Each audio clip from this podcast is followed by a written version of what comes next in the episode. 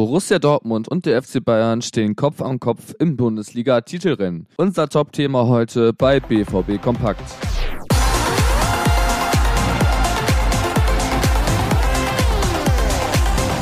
Außerdem geht es heute um eine brisante VAR-Szene im Spiel gegen Hoffenheim. Zudem hat sich Sebastian Kehl über die Zukunft verschiedener Spieler geäußert. Das und noch viel mehr heute bei BVB Kompakt am Montag. Mein Name ist Leon Isenberg. Guten Morgen.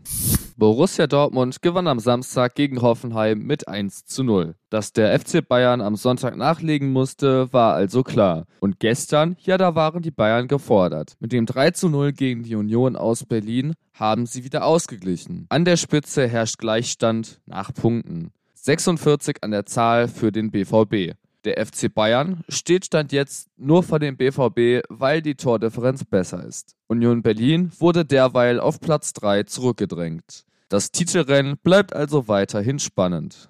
Wir bleiben beim Spiel gegen Hoffenheim am vergangenen Samstag. Geprägt von Kampf, vielen Konterchancen und viel Arbeit gegen den Ball hätte der Sieg auch durchaus höher ausfallen können. Eine Szene bleibt aber besonders in Erinnerung. Eine sehr strittige VAR-Entscheidung. Es ist die 51. Minute im Spiel. Emre Can und Kevin Akpoguma kämpfen um den Ball. Schiedsrichter Martin Petersen pfeift die Spielsituation ab. Freistoß. Nach Eingriff des VAR gab er Schiedsrichterball. Petersen erklärt die Situation.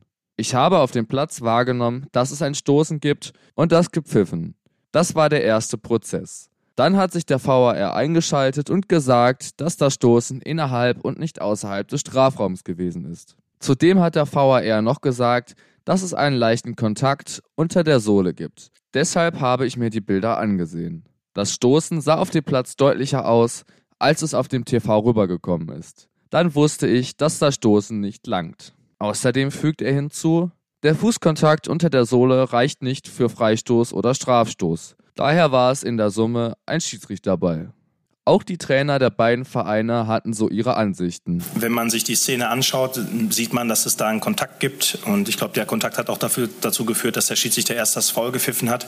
Aber wenn man sich das dann ganz genau anguckt, dann muss man auch fairerweise sagen, wie Akpoguma dann weiter um den Ball kämpft, weil er selbst merkt, okay, das äh, reicht jetzt nicht unbedingt um Foul zu, ähm, für ein Foulspiel oder gar für einen Elfmeter. Und natürlich ähm, müssen wir da auch über den Schiedsrichter sprechen, weil er heute dann sehr mutig war, sich das nochmal angeschaut hat und seine Entscheidung revidiert hat. Pellegrino Matarazzo war eindeutig anderer Meinung. Nein, ich kann es nicht, nicht nachvollziehen. Kann ich nicht, leider. Es ähm, hat ihn getroffen. Dann war die Frage, ob es innerhalb oder außerhalb war. Und ähm, war innerhalb auf einmal hat den Doc nicht getroffen oder nur an die Sohle? Das verstehe ich leider nicht. Der VAR ist also immer noch umstritten. Das wird wohl auch noch eine ganze Weile lang so bleiben.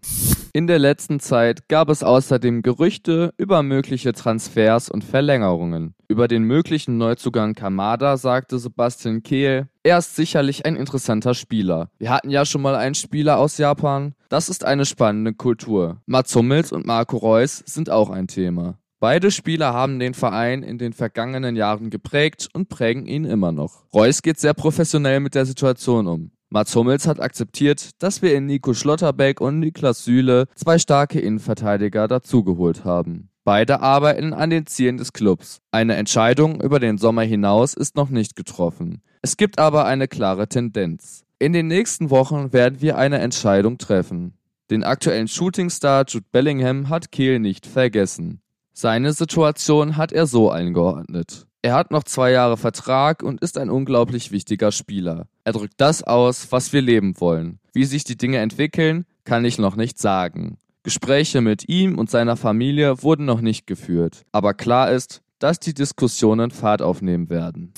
Damit sind wir auch schon wieder am Ende der heutigen Ausgabe von BVB Kompakt angelangt. Wenn ihr noch mehr BVB wollt, dann ist das Rohnachrichten Plus Abo genau das Richtige für euch. Damit bekommt ihr von uns die volle Packung Borussia Dortmund mit Artikeln, Videos, Fotos und noch viel mehr. Besucht für weitere Informationen einfach unsere Homepage. Bewertet doch gerne den Podcast und kommentiert fleißig Feedback. Wir haben übrigens auch andere Podcasts für euch im Angebot. Hört da doch einfach mal rein. Folgt uns doch gerne auf Instagram, YouTube oder Twitter. Dort findet ihr uns unter rnbvb. Mich könnt ihr unter Leon Pascal Isenberg bei Instagram erreichen. Ich wünsche euch einen guten Start in die neue Woche. Bis morgen.